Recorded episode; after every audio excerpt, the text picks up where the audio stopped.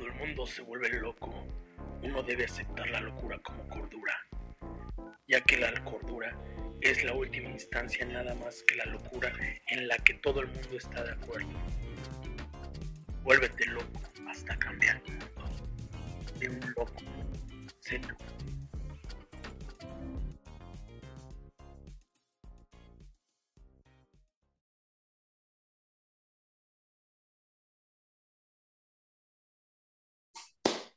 Bienvenidos locos y locas. Bienvenidos otra vez a este episodio que tenemos de primer nivel. Hoy estamos con una increíble mujer, una loca que de verdad está rompiendo el mundo. De verdad está poniendo su granito de arena para cambiar y para ayudar a más locos. Ella es amante desde los cuatro años, desde los cuatro años a los micrófonos y al cine y a la radio. Ha estado en televisión, ha estado, es, es coach y empresaria, o sea, es, híjole, es una locura esta mujer. De verdad que es un privilegio estar con ella. Ella también es Speaker Master, es una colega en la federación, que es donde estamos.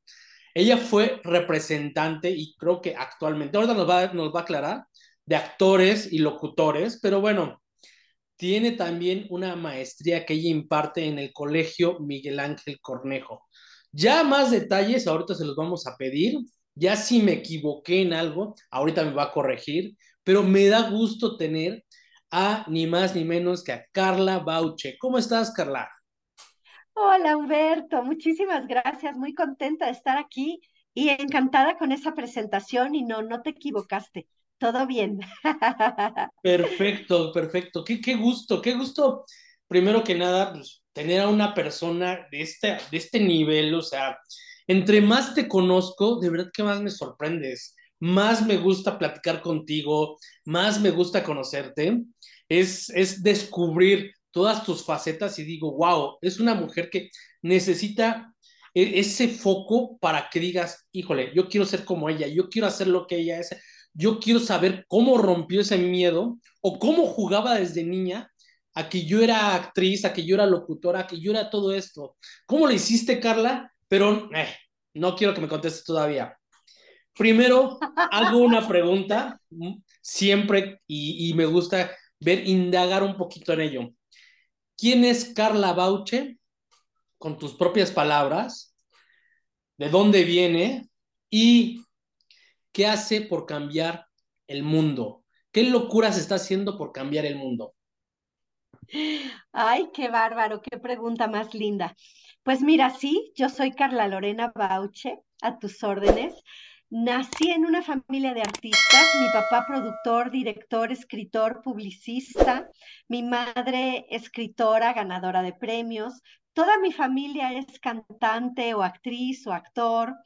Eh, desde Las Caló, que son primas hermanas, o Lavane, que es prima también, mi hermano que hizo comedia musical, mi todo mundo, Tito Bosanova Bauche, todos los Bauches somos de una misma familia. Entonces yo me crié en ese ambiente y mis juegos eran esos, Humberto, mis juegos eran jugar a hacer teatro desde muy chiquitos, jugar a ser cantantes, nos peleábamos el micrófono en las navidades, entonces yo creo que ya lo traemos, esa parte de la comunicación ya la traemos. Y por parte de mi madre, pues la familia de mi mamá de grandes maestros de universidades, de la UNAM, de la Universidad de San Carlos. Entonces creo que yo soy un, un resultado de esas dos fuerzas que son eh, la educación, la parte de, ser profesores y por el otro la parte artística. Yo me considero una mujer apasionada por la cámara y los micrófonos eh, y muy afortunada por poder unir mi pasión, que es el arte, el teatro, la comunicación, porque soy comunicóloga en ciencias de la comunicación, y mi vocación, que es enseñar, y eso lo logro a través del coaching. Yo creo que eso me resume un poco. Híjole, eh, pues quiero decirte que, como aquí decimos, estás loca, o sea, estás loca y es, es una hermosa locura, ¿no? Es esas locuras que cambian el mundo. De verdad que, que qué, qué padre escucharte, qué padre saber que alguien está cambiando el mundo de esta forma en un plano artístico. Pero aquí me vienen muchas preguntas y una de ellas es, ¿tienes una familia de, de actores, de actrices, de, metida en este ramo del arte? Del arte. ¿Cómo, ¿Cómo es que uno va encontrando su pasión? ¿Cómo lo viviste desde siendo espectadora con tu demás familia de que, híjole, ahora se metió a esto, ahora está haciendo esto, cómo lo llegó a eso y también tú cómo encontraste tu lugar en ese mundo del arte. Fíjate que a veces tiene que ver con la suerte, ¿no? La suerte de nacer en ese nicho de artistas, porque esto viene desde muy atrás. Mi abuel, mi bisabuela era cantante de ópera. Mi bisabuelo era director de orquesta. Se conocieron. Eh, haciendo música. Y de ahí para abajo mis abuelos se conocieron. Mi abuelo era un gran escritor, de hecho, eh, todavía el año pasado el premio al locutor se llamaba Joaquín Bauchalcalde por mi abuelo, que él fue el que empezó las radionovelas en la XCB y en la XCW. Y yo nací ahí, tuve la suerte de que me gustara ese medio. Como mucha gente crece en el medio de los abogados o en el medio de los médicos y hay al que le gusta y sigue la tradición familiar y hay al que no. Mi llamado lo sentí yo desde muy chiquita, sobre todo por la parte de la educación. Cuando yo tenía como siete años, a mí me preguntó mi mamá, bueno, ¿y tú qué quieres em, ser en la vida? ¿Qué quieres hacer? ¿No? Y yo me acuerdo que yo le dije, bueno, yo ya soy actriz, pero quiero ser maestra.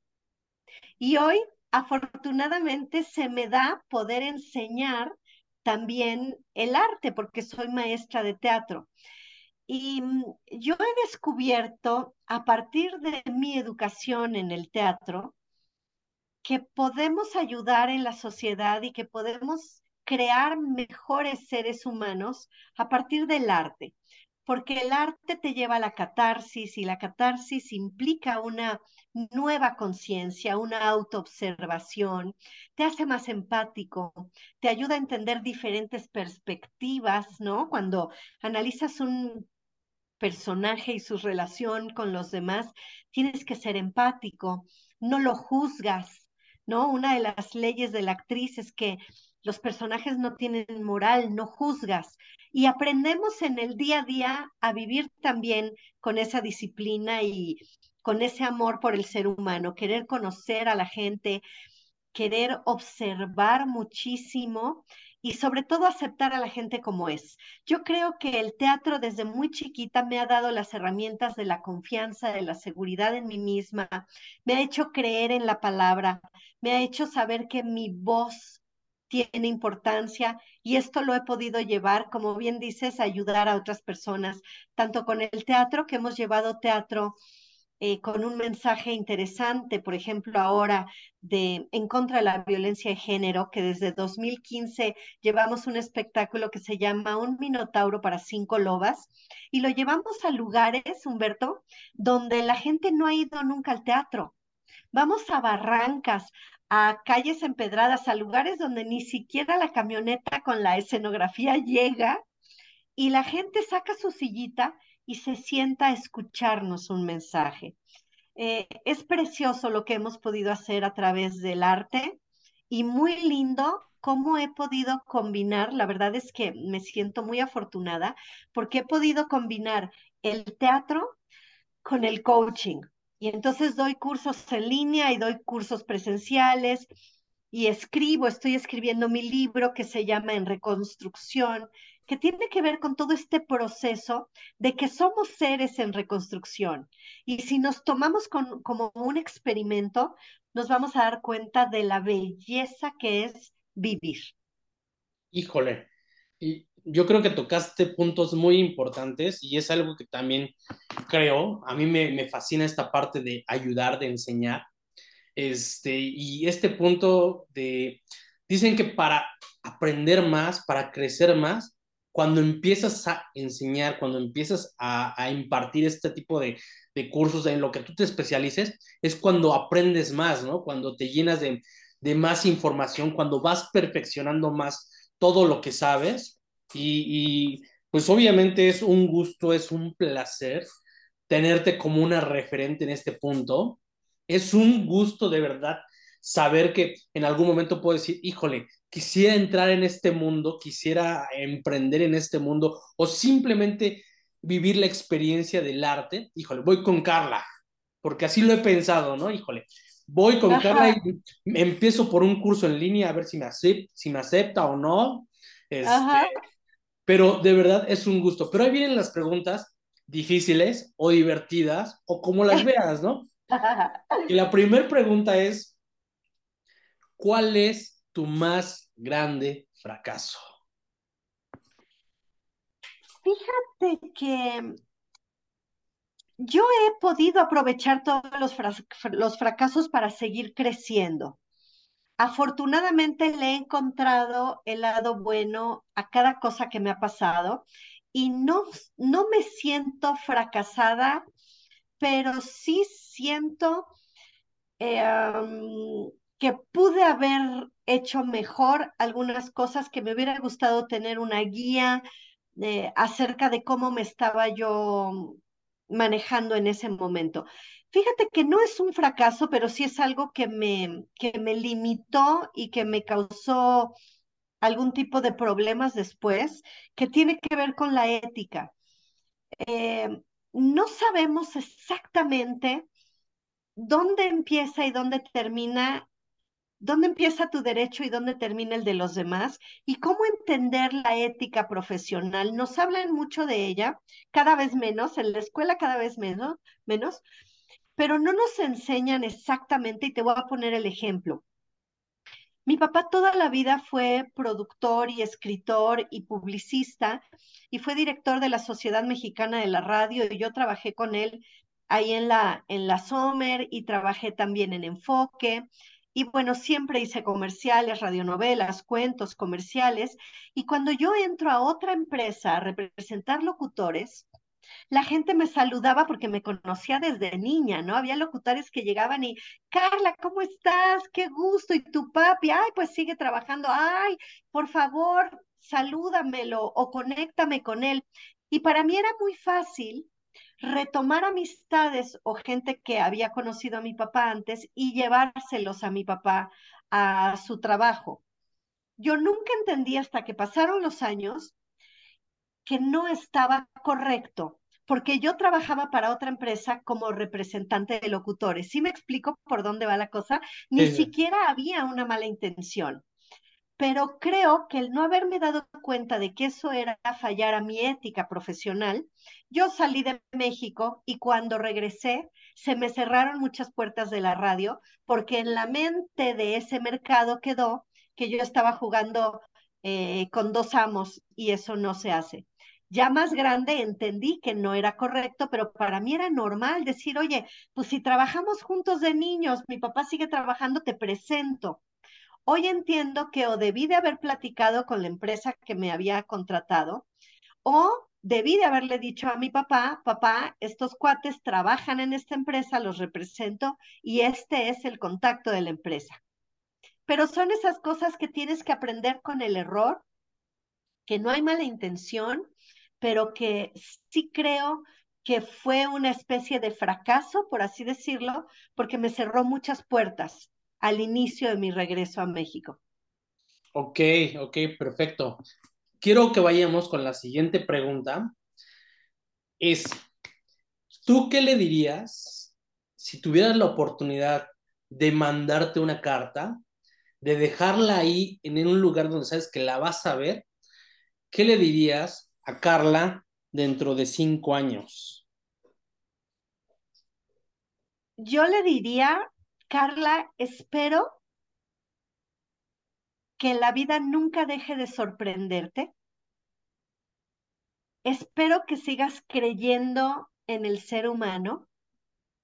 Espero que no pierdas la fe en que las cosas pasan, tanto lo bueno como lo malo y espero que sigas creyendo fervientemente que somos más los buenos que los malos y que las cosas son perfectas como son, para que dejes de sufrirlas, para que para que aprendas que vas a estar lista a resolver el conflicto en el momento en el que se te presente. No te adelantes, no te causes ansiedad y por favor sal del pasado, no te quedes en la nostalgia, en la tristeza, en la depresión, no tengas tiempo para deprimirte.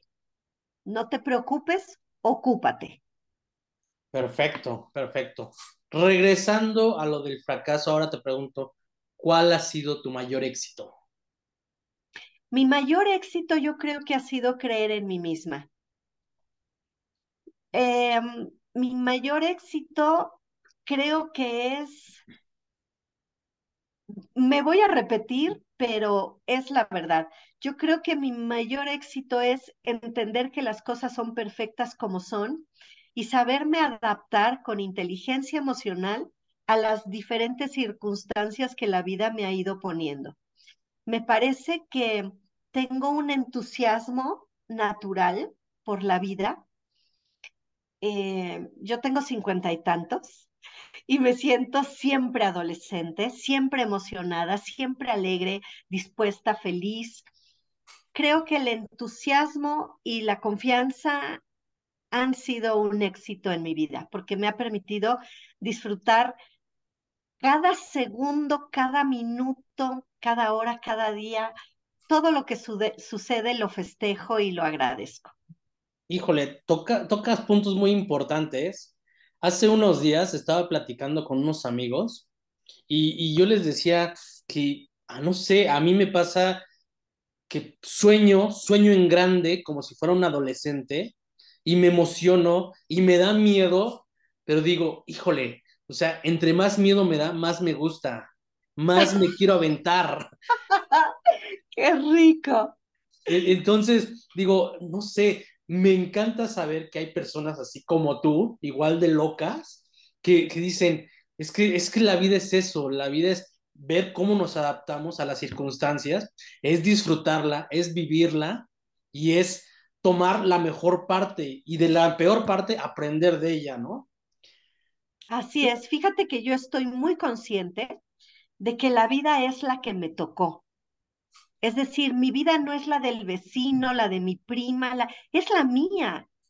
Y yo tengo que ver cómo sí hago todo lo que me da la gana, todo lo que se me ocurre, todo lo que se me antoja, porque el mundo de allá afuera está para decirte todos los nos, por muchas razones, que algunas están en nuestras manos y algunas no nos corresponden ni juzgar. Pero yo soy una persona que creo que hay que hacer que las cosas sucedan. Nunca estoy quieta, en el buen sentido, porque me sé tomar la pausa.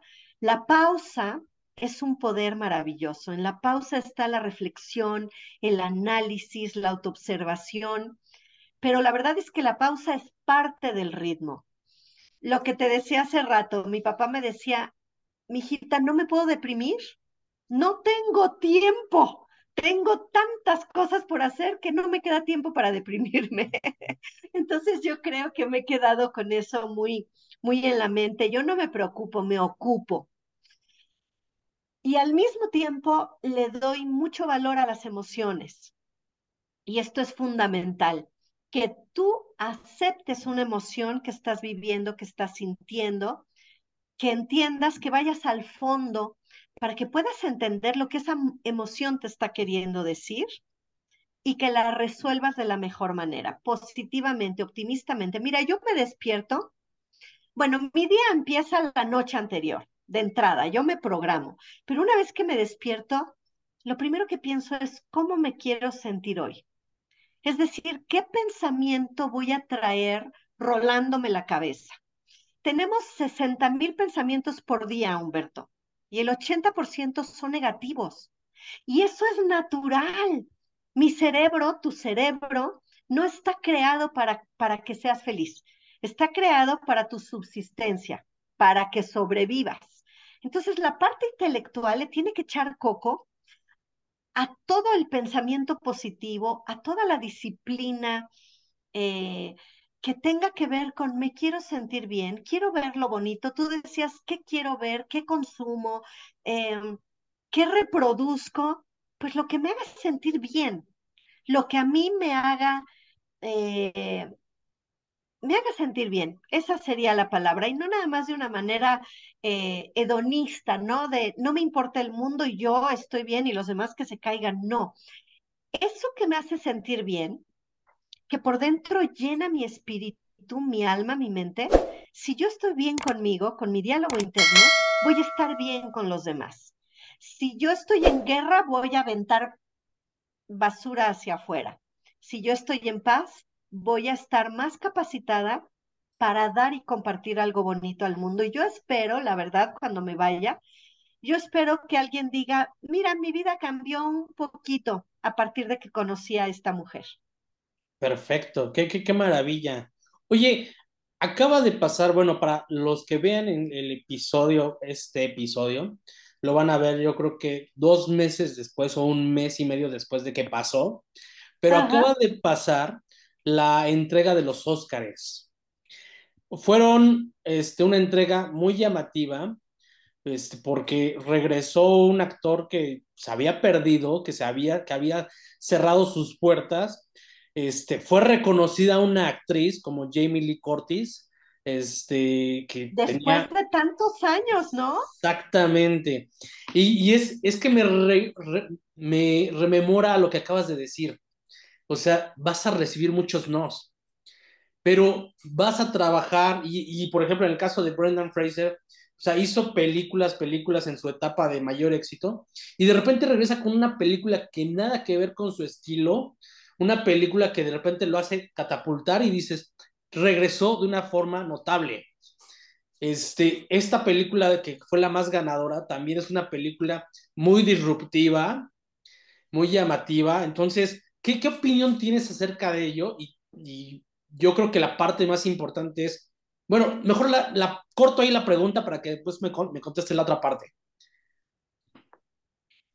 Mira, primeramente, a mí me da una profunda emoción cada vez que veo que alguien está saliendo adelante. Eh, yo tengo una preocupación social. Desde muy niña me ha importado mucho el bien común. Y yo me he dedicado a observar las redes y, cómo está la sociedad el día de hoy. Y es tan fácil que pises al que se cae. Es tan fácil que te burles del error del otro. Eh, vemos en las redes que se replica y se replica y se replica cuando alguien se cayó o cuando alguien cometió un error. Y esas cosas a mí me entristecen profundamente. Y cuando veo yo, y además esos grandes artistas, Humberto, que son formidables, que son maravillosos, y de repente tienen un tropezón y todo mundo se les va encima, pienso, qué normal, qué natural en el ser humano, pero qué triste que seamos tan malagradecidos porque hay artistas que dedican su vida a hacernos felices y no les perdonamos nada. ¿No? Entonces, cuando veo los casos opuestos, pues me encantan, me fascinan, me llena el alma verlo a él recuperado, callándole la boca a tanta gente, eh, pero sobre todo, yo me imagino esas noches que pasaba él solo, deprimido, triste, abandonado, cuando tú vienes de muchos aplausos y de gran reconocimiento y de una farándula que te llena de, de lujos, las depresiones pueden ser mortales, lo hemos visto, hemos visto cómo esta gran fama puede acabar y apagar artistas em, o en las drogas o en el suicidio, ¿no? Por tocar temas muy delicados. Entonces, ver a un hombre como este recuperarse y ser la voz de tantas personas que pensaron que su vida estaba terminada y que no había nada que hacer, me parece muy inspirador. Lo felicito, lo agradezco y la verdad es que es profundamente motivador ver eso y espero que haga algo con este, con este regreso a las pantallas y con este regreso a su confianza consigo mismo. Yo eh, me encantaría que no se perdiera otra vez en el ego, porque es muy delicado el ego. Y, pero fuera de eso, pues lo aplaudo y me apasiona. Y te voy a contar algo muy personal con esa película. Tanto mi madre como mi hijo me dijeron, tú no quieres ver esa película, porque eh, el tema en, en mi persona es muy delicado.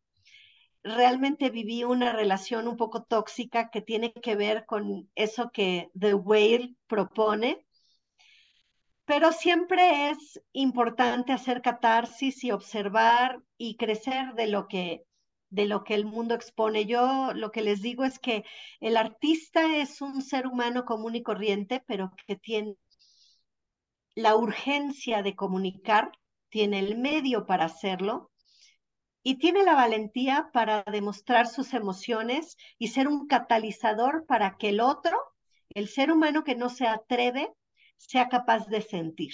Entonces, pues para mí fue maravilloso.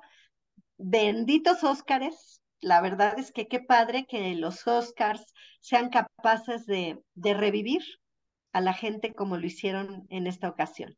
Totalmente. Híjole, es que digo, tengo tantas preguntas que hacerte que tendríamos que hacer tres programas.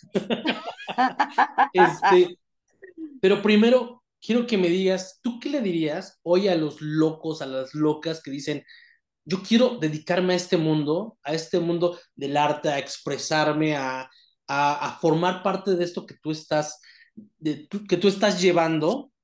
Este, ¿Cómo, primero que nada, cómo empiezan? Segundo, ¿cómo persisten después de tantos nos? ¿Y cómo resisten para llegar a, que este ego, cuando ya hay un ego, no los domine? Híjole, qué pregunta más importante. Y la verdad me encantaría ser experta, pero te voy a decir eh, cómo lo he manejado yo bajo mi propia perspectiva, ¿no? La verdad es que primeramente yo les diría que estudien mucho, que se preparen. Eh, el mundo está cada vez más competitivo y el estudio tiene que ser la base fundamental. Ya hay mucho autodidacta y está bien, está padrísimo. ¿Por qué? Porque te abre el criterio, te abre la mente, te permite ser más asertivo, más empático. Entonces les diría, estudien, prepárense, lean, em, vean mucho, ¿no? El actor tiene que ver mucho teatro y tiene que ver de todo y a todos los niveles porque de todo aprendemos. Y también les diría que se conozcan a sí mismos para que descubran su valor único. Somos muchos en este planeta y cada vez más los que queremos dejar una marca, dejar una huella inolvidable en nuestro camino. Pero, ¿cómo lo vamos a hacer si no sabemos quién somos? si no sabemos de dónde venimos, si no valoramos nuestro pasado, si no sabemos a dónde queremos ir, pues somos como un Waze, ¿no? El Waze lo primero que te dice es dónde estás y a dónde quieres llegar. Igualito tendríamos que funcionar, ¿no? Y eso pues solo lo logras con, con autoconocimiento. Hay que, hay que especializarse cada vez más. Eso es lo de hoy especializarse porque todo el mundo estamos queriendo hacer lo mismo y somos muchísimos y hay que encontrar ese diferencial que a ti mismo te diga, yo soy la opción por esto. Y hay que saber cacarearlo, no nada más basta poner el huevo, hay que saber cacarearlo, hay que saber decir lo que uno sabe. Ahora, ¿cómo perdemos, cómo no perdemos el piso? ¿Cómo mantenemos el ego en su lugar? Mira, el ego es maravilloso porque nos ayuda a tener confianza, a tener seguridad, a saber quiénes somos y nos enseña un poco a establecer nuestros límites y enseñarle a los demás cómo merezco ser tratado. O sea, el ego tiene una, una labor importante en la cual a través de él yo me valoro, me evalúo, me valoro y de esa manera puedo tener relaciones cada vez menos tóxicas y ser cada vez más sana. Tiene que ver con mi respeto, con mi valor, con el amor que yo me tenga a mí misma y con el respeto que yo pueda tener por el otro. Pero el ego es bien peligroso porque ya sabes, aquí tienes el diablito y aquí tienes el angelito. Y el, El ego te puede jugar malas, malas pasadas, te puede meter la pata, te puede sabotear. ¿De qué manera podemos evitar perdernos? Porque nos puede pasar a todos, nos ha pasado a todos en algún momento de nuestra vida, pero siempre hay que regresar al suelo. Se vale volar, se vale disfrutar del éxito, Humberto. Hay que sentirse afortunado, hay que agradecer al cosmos cada vez que nos pasa algo lindo o cada vez que conseguimos algo que en lo cual nos hemos esforzado mucho. Hay que premiarnos, debemos saber automotivarnos. Pero ¿cómo mantener los pies en el suelo? Pues entender que ni somos el mejor ni somos el peor siempre va a haber alguien mejor y alguien peor que nosotros. Y siempre tenemos algo que aprender. Si yo siento que ya llegué a la cúspide, en ese momento dejo de crecer. ¿Qué hago yo? Bueno, pues yo medito, hago una, una técnica que se llama técnica Alexander, que tiene que ver con el equilibrio entre cuerpo, voz, pensamiento y emociones. Y soy muy analítica, muy observadora, eh, soy una convencida de que soy, somos los seres humanos un experimento. Y de eso habla mi, libro, de cómo somos un experimento. Y cuando aprendemos que somos un experimento, nos damos el permiso de equivocarnos, nos damos el permiso de caer y de levantarnos. Pero esa autoconciencia es la que nos puede, pues, ir jalando un poquito más a la tierra y hacernos menos ególatras, pero todos tenemos un poquito de eso, hay que irlo controlando con, con autocontrol. Qué, qué padre, qué padre, porque digo, muchos rozamos ciertos aspectos de nuestra vida que no queremos y si empezamos a escuchar esa vocecita que dices, nos va ganando, nos va ganando y cometemos ahí cualquier burrada que luego nos hace aprender, pero luego no nos deja salir, ¿no? Y, y aquí viene otra pregunta que, me llegó a la cabeza exactamente con todo lo que decías de la, tristeza, el meterte, el, de repente no estar bien enfocado.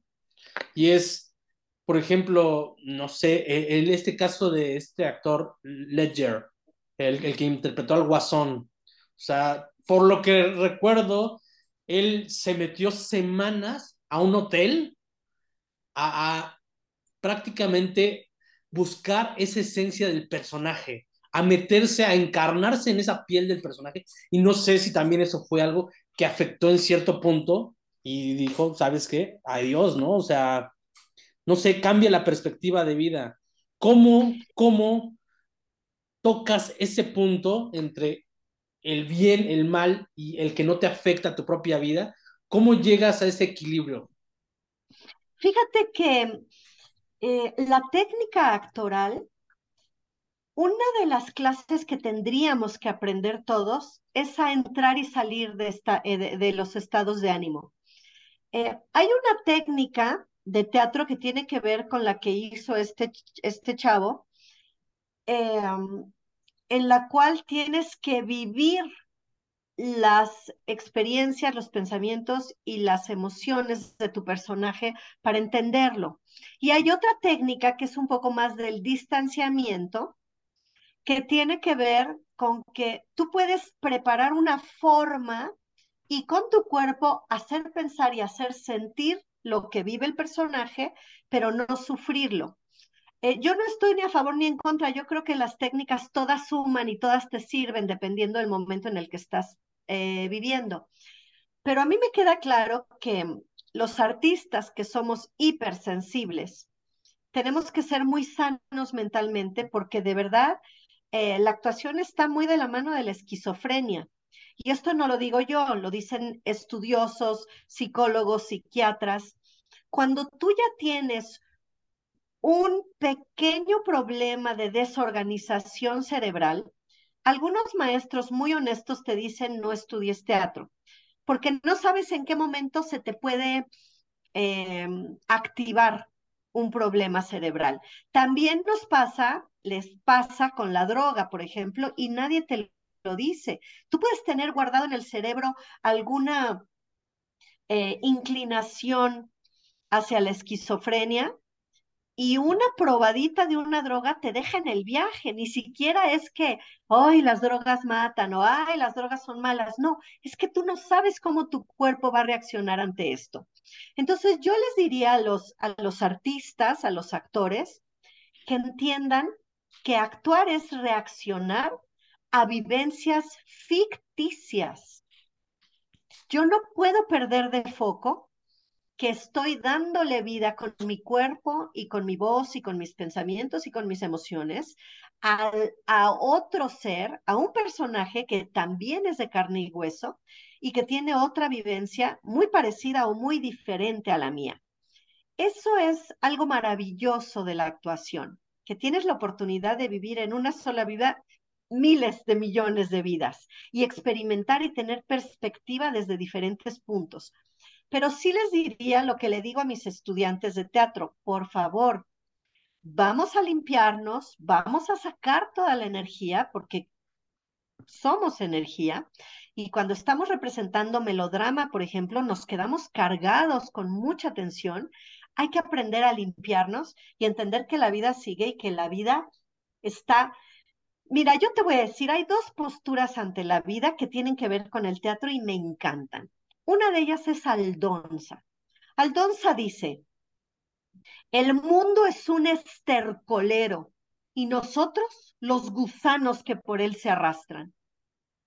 Y Quijote dice, la belleza está en los ojos del que quiere verla. De nosotros depende qué queremos ver de la vida.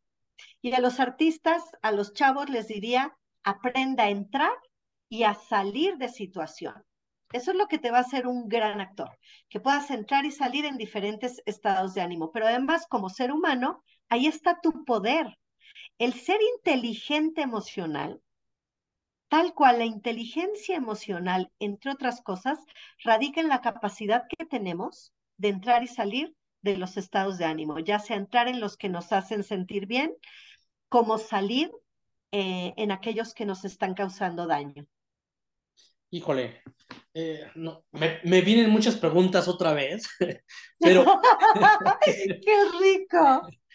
Pero bueno, quiero, quiero con esta pregunta que, que me ayudes a descifrar un poquito. ¿Cuándo fue el punto en el que tú sentiste más miedo por nervios o por la situación y cómo lo afrontaste o cómo a lo mejor resbalaste y aprendiste, pero cuál fue ese momento que te llevó obviamente a decir aquí hay un área de oportunidad o lo salté, ¿no? O más bien fui contra él. Bueno, te voy a decir dos momentos. Eh, uno en la vida artística y otro en mi, en mi vida personal. Miren, en mi vida artística nunca me había pasado, eh, sí había tenido, sí había cometido errores como todo mundo y me había saltado pedazos de obras como todo mundo y había metido al, al director en aprietos y bueno, muchas cosas que pasan cuando haces teatro en vivo, lo cual es maravilloso, tiene una riqueza formidable. Pero una de las cosas que me pasó es que me empecé a paralizar y yo sabía que existe el pánico escénico, pero siendo como soy toda la vida abierta y que me he dedicado a la comunicación, al arte desde niña, dije, a mí no me va a pasar. Bueno, pues quiero decirte, decirles a todos que sí tuve un pánico escénico, que me quedé paralizada, pero no es mentira. Empecé a sentir cómo se dormían mis pies, mis piernas, mis manos, mi pecho, me empezó a costar trabajo respirar y cuando las manos se me empezaron a hacer así, ¿no? Cuando se me empezaban a torcer las manos, dije, me voy a morir en el escenario. ¿Qué hice? Bueno, me fui a la respiración profunda, que es tan importante, regresé era mi personaje el que estaba con miedo, pero lo llevé a otra, a otra, a otra dimensión que no, no lo vuelvo a hacer. Mi personaje estaba muriéndose de miedo y yo además estaba muerta de miedo, me estaba exponiendo en el escenario. Yo tenía ya cuarenta y tantos y salía en traje de baño y yo abría la obra de teatro con un monólogo de diez minutos. Entonces, sí, la verdad me ganó el pánico y mi cuerpo lo empezó a reflejar. Entonces me fui relajando, entendí, empecé a decir, ok, mejor que este miedo personal que estoy sintiendo se lo voy a prestar a mi personaje y entonces voy a reaccionar como personaje. Y empecé a respirar con el abdomen, que es una respiración más profunda y que si, si, si relajas tu cuerpo y trabajas con respiración profunda, manejas tus emociones, dominas tus emociones. Y lo logré. Pude seguir adelante y dije, no vuelvo a salir así de nerviosa al espectáculo, al, al escenario. Tengo que limpiarme y tengo que concentrarme en que sí me puede pasar. Ya sabes, como prever que sí me puede pasar. Y en la vida personal me quedé paralizada y esto es muy personal, chicos, lo voy a compartir aquí, yo no ando hablando de eso, pero cuando a mí me dijeron que mi bebé había nacido muerto, mi primer hijo, en el momento yo tuve una reacción que todo el mundo pensó que me había vuelto loca. La reacción fue agarrar un álbum, el álbum ese que te regalan para el bebé, y escribirle a mi bebé una carta de que no se iba a ir, de que había llegado por amor y que por amor se quedaba, y una carta con una decisión que yo todavía cuando lo leo digo, ¿qué pasó? ¿De dónde salió eso? Y cuando a mí me dijeron, eh, me durmieron, y cuando llegaron mis papás y estaban llorando en mi cama del hospital, cuando yo me desperté y me dice mi mamá, es que tu bebé está muy delicado, está en, en terapia intensiva, en lugar de llorar o preocuparme, yo me puse feliz. Dije, wow, ¿cómo? Pero si yo me, a mí me durmieron cuando me habían dicho que mi bebé había nacido muerto. Entonces, a mí me cambió la vida. Me cambió la vida porque entendí que la actitud lo es todo.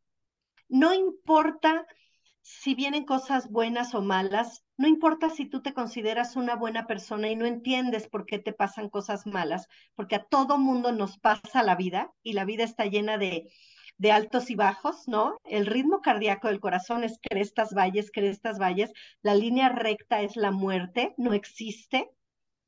Entonces, fue un alto en mi vida, más que una parálisis, fue una pausa que no me dio tiempo de reaccionar diferente. Mi pronto dijo, ah, ¿cómo no? Y a partir de ahí, tuve a mi niño muchos años y fuimos muy felices y aprendí muchísimo, pero lo primero que entendí fue, de la actitud que tú tomes ante un obstáculo, tú vas a ser el problema o tú vas a ser la solución. Híjole, está, son, hasta te hace temblar el, el cómo cuentas esto. Me, me, fui con la historia, me, me fui a, me, me, llevaste a ese punto, ¿no? De verdad que es, es un, híjole, es que me dejas sin palabras porque tengo muchas preguntas, pero el tiempo es muy corto para esta entrevista. Entonces, esas preguntas te las voy a hacer después. Esas preguntas también me gustaría también que nos dijeran los locos si quieren una segunda parte en cierto momento. Este, pero ahorita quiero que me contestes qué es Teatrix. ¡Ay, qué padre! Muchas gracias por esta oportunidad porque Teatrix es fabuloso. Fíjense que Teatrix es el Netflix, pero del teatro. Es una empresa formidable que surgió hace ocho años en Argentina eh, yo los conocí desde que estaba en Brasil, cuando era un sueño, y bueno, ahora ya es una realidad desde hace ocho años allá, y aquí en México estamos entrando, y digo estamos, porque he tenido la oportunidad de que me invitaran a trabajar con ellos desde, pues desde mi perspectiva como artista, que he podido ser eh, también jurado en algunos festivales de teatro y he hecho curación para algunas obras, entonces me invitan para dedicarme yo a adquisición y contenido de obras de teatro mexicanas o bueno, de montajes mexicanos, eh, puede ser escritor de otro lado, director, productor de otro lado, pero las cosas de teatro que se están haciendo aquí en México, para que nosotros las filmemos con un nuevo lenguaje. El nuevo lenguaje de Teatrix, que es formidable, y tenemos un, un así como que un eslogan que dice, no es teatro, no es cine, no es televisión, es Teatrix. Es un lenguaje, Humberto, tan padre. Mira, imagínate que estás en una obra de teatro, porque sí tiene la, riqueza de que es teatro, es sobre un escenario, pero de repente las cámaras pueden rodear al personaje, o de repente el personaje se agacha y la cámara lo ve por abajo, o de repente tiene, tiene una gran imaginación y una gran calidad porque filmamos a mínimo tres cámaras, pero hemos hecho trabajos de cinco cámaras en 4K, que también se editan en 4K, y la verdad es que es la posibilidad de que el teatro siga expandiéndose y no desaparezca. El teatro en vivo jamás va a desaparecer, no se pelea una cosa con otra, porque la gente de teatro, como yo que soy amante del teatro, no voy a dejar de ir al teatro en vivo por, por, experimentar esa experiencia, nunca, jamás voy a dejar de ir a ver teatro en vivo. Pero estando en México puedo ver obras de teatro de Argentina, de España, de Chile, de Uruguay, de tantos lugares maravillosos, de Estados Unidos, incluso tenemos un, una relación ahí con, con Estados Unidos, con eh, la parte de habla hispana. Tenemos My Opera Player también en Teatrix y estamos buscando una distribución en otras plataformas de televisión abierta y cerrada y bueno, es un proyectazo. Ahí sí saben de alguna obra de teatro o tienen algún equipo de, de producción que quieran presentarme. Yo voy a todo, veo de todo, de todos los niveles.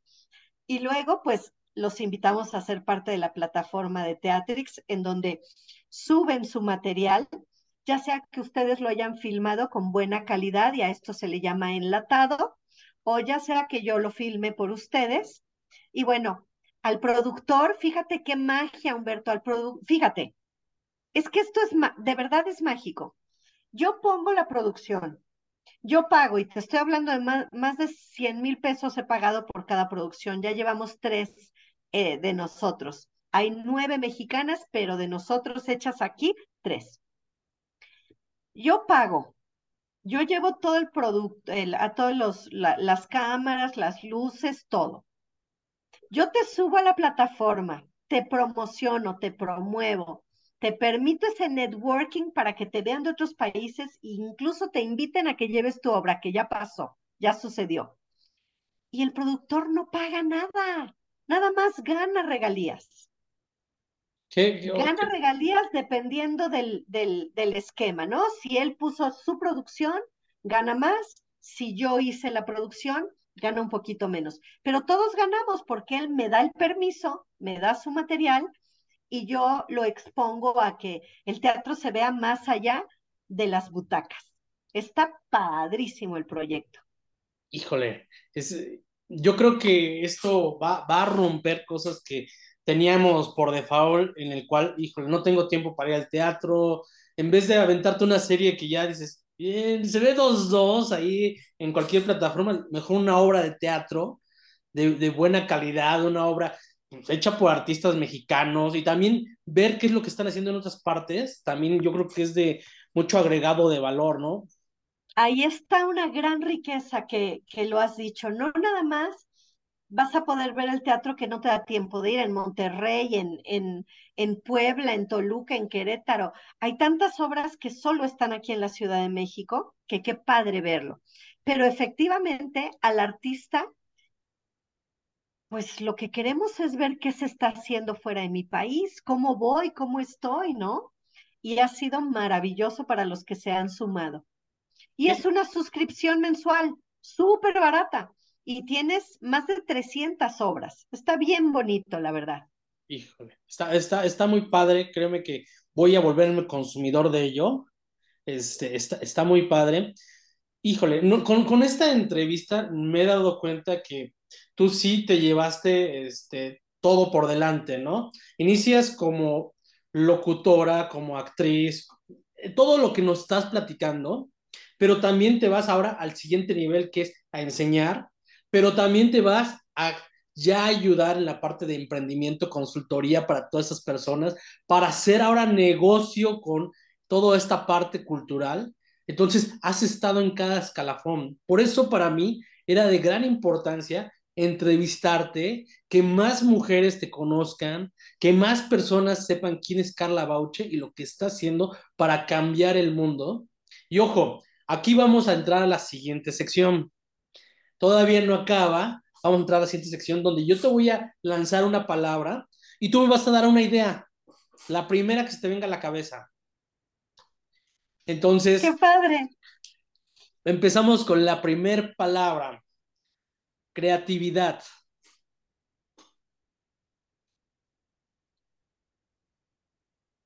La magia indispensable para vivir feliz.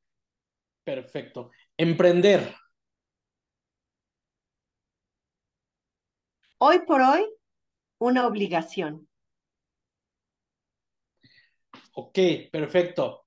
Dios. Esa fuerza interior que te da entusiasmo por tu vida, creas en lo que creas. Ok, inspiración. Todo lo que me rodea, el ser humano. Política.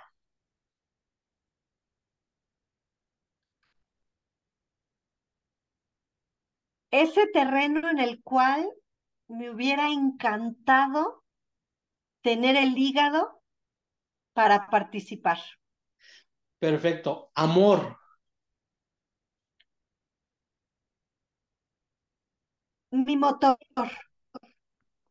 Éxito. Ser congruente con uno mismo y disfrutar los pequeños logros. Speaker.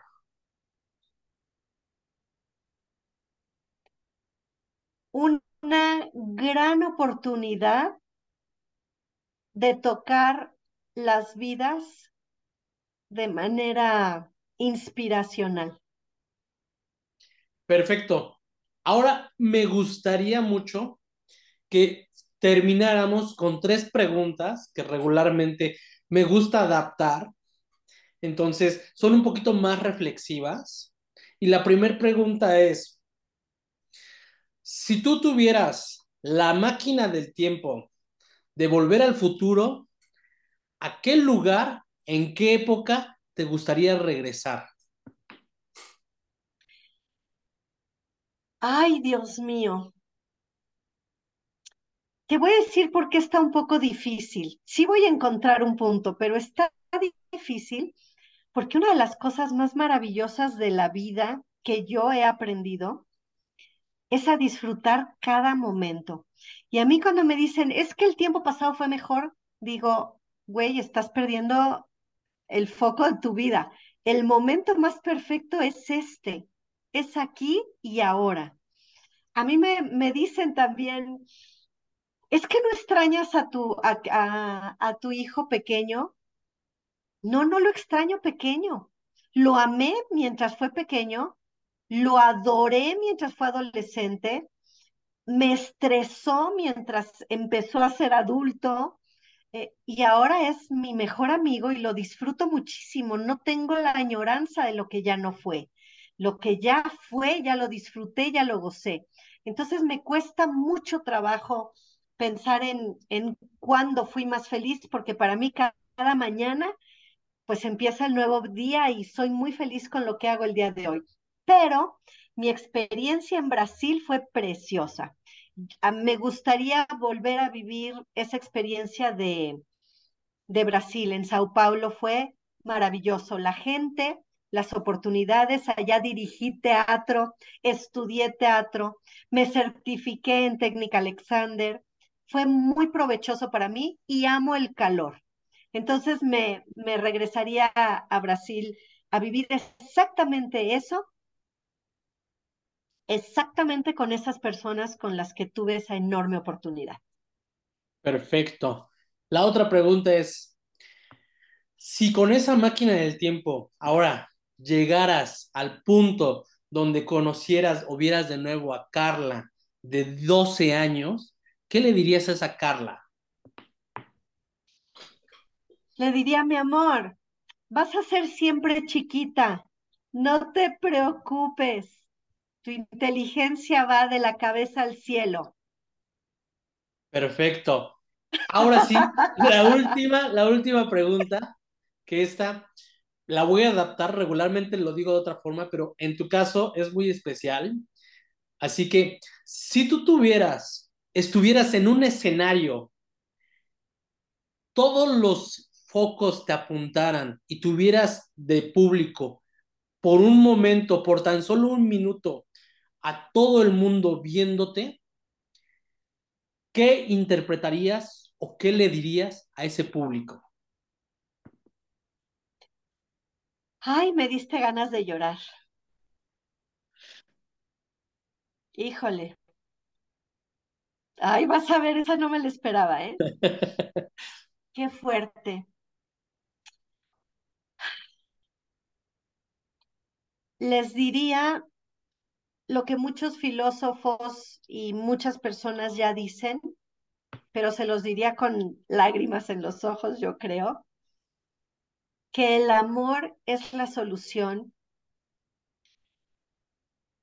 que la solidaridad, la empatía, la compasión es lo de hoy y que si todos tenemos, todos crecemos. Si todos tenemos, todos crecemos, porque hay una profunda desigualdad social y una terrible hambruna por un lado y una abundancia por el otro profundamente irritante. Híjole, yo, es, es, es, está increíble de verdad, Carla.